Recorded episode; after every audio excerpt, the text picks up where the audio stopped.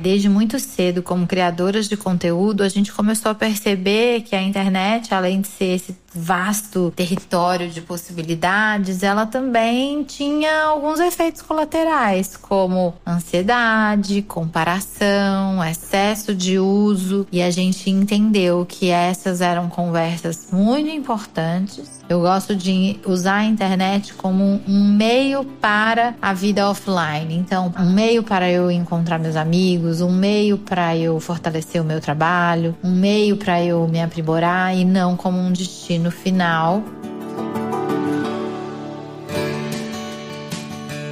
Oi, tudo bem por aí?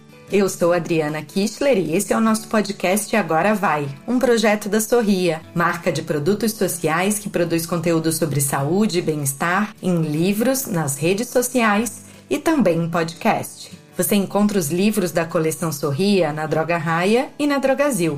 Toda vez que compra um produto Sorria, você também faz uma doação. Junto com a gente, você apoia 23 ONGs que levam saúde para o Brasil inteiro. E aí, já definiu suas resoluções de ano novo? Quer saber como tirá-las do papel?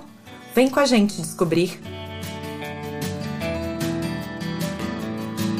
E o assunto do nosso programa de hoje com certeza serve para todos nós. Ou vai dizer que você nunca foi abduzido pelas redes sociais durante uma conversa a ponto de ter que pedir para a pessoa repetir o que acabou de dizer? Ou então que nunca se perdeu no meio da leitura de um livro ou no meio de um filme depois de passar longos minutos sem nem perceber que, em vez de prestar atenção, estava rolando o feed do Instagram ou do TikTok. Se você já passou por uma ou muitas situações como essas e prometeu mudar sua relação com a internet em 2024, esse episódio é para você. Afinal, os períodos que a gente perde sem objetivo nas redes não tomam só o nosso tempo, mas podem dificultar a conexão com quem a gente ama e a quem a gente deveria estar dando nossa máxima atenção.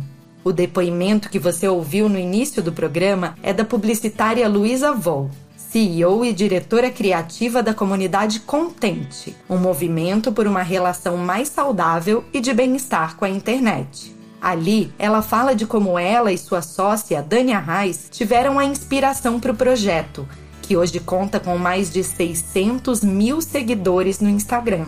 E uma coisa importante para a gente sempre ter em mente quando trata desse assunto é que a culpa não é só nossa. Muitas redes foram criadas justamente com mecanismos para manter a nossa atenção ligada nelas o tempo todo como explica o psicólogo clínico Cristiano Nabuco, pioneiro no estudo da dependência tecnológica no Brasil.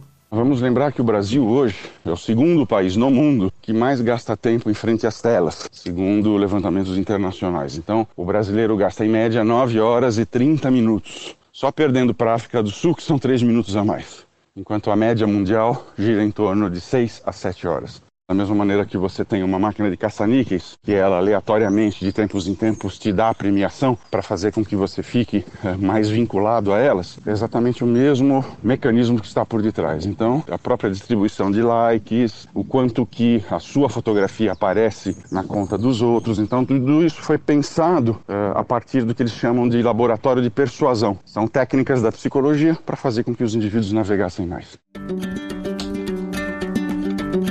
Um estudo americano aponta o que muita gente já descobriu na prática. Quanto mais tempo uma pessoa passa nas mídias sociais, mais provável é que ela enfrente impactos negativos no seu bem-estar emocional e uma queda na qualidade das suas relações. E ter bons relacionamentos não é só uma questão de bem-estar social, mas algo que afeta até a sua saúde mental.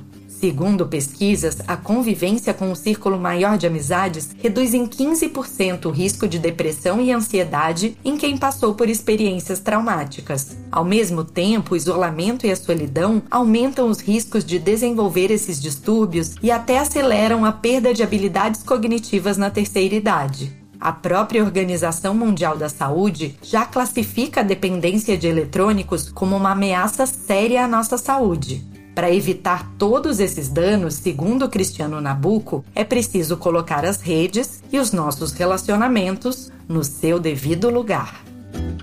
Tem uma americana chamada Sherry Turkle, que ela diz a seguinte frase, abre aspas, né? O uso exagerado das telas, ele entra na vida de uma pessoa quando as relações humanas não ocupam o seu devido lugar, fecha aspas. Mostrando exatamente, então, essa interface entre o que seria um uso saudável e a perda do controle. Você se encontrou com alguém, chegou num restaurante, não deixe seu telefone ali na mesa, sobre a mesa. Por quê? Porque ele é um, um, estímulo de grande relevância. Algumas pesquisas já mostram que quando você tem um telefone ao lado, mesmo sem ser usado, existe um decréscimo aproximado de quase 30% da sua atenção. E o que, que importa numa interação? Não é apenas o que uma pessoa fala para você, mas como ela fala, não é? A maneira como ela se coloca, os as emoções que ela fala, os gestos que ela utiliza, a entonação de voz. Então, isso compõe toda uma, uma figura que é vital para que o relacionamento ele traga qualidade, ele traga satisfação. Esse é um dos motivos pelos quais a Luísa é ativista de uma relação mais saudável com a internet e principalmente com as pessoas ao nosso redor. Tanto que um dos lemas dela é viver primeiro, postar depois. Ela, que também é mãe, gosta de destacar porque é tão importante cultivar as relações offline no nosso dia a dia. A nossa presença, a nossa atenção é o maior presente, né, que a gente pode dar para quem a gente ama. E quando a gente sai do automático, a gente consegue perceber que se a gente não tem a intenção ativa, a gente vai dar a nossa presença e a nossa atenção para as redes para o nosso celular, para as telas. E o tempo está passando, né? As crianças estão crescendo, você está envelhecendo, quem você ama também. As pessoas não vão ficar aqui para sempre, nem você. Então, aproveite o seu tempo de vida e eu tenho certeza que você, no fundo do seu coração, vai saber que para fazer isso, você precisa usar menos as telas e estar tá mais de corpo e alma com quem você ama. Vale lembrar que se você identificar em você mesmo ou em algum conhecido sintomas preocupantes de dependência de telas, pode ser hora de procurar ajuda profissional.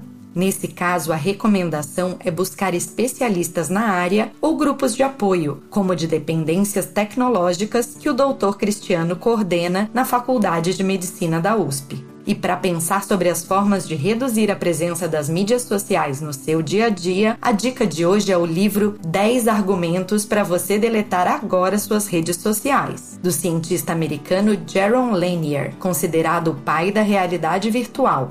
O título pode até parecer radical, né? Mas não significa que você precisa de fato abandonar as redes. O livro só nos mostra como elas afetam o nosso comportamento e geram emoções negativas, para que a gente possa ter uma relação mais saudável com a internet.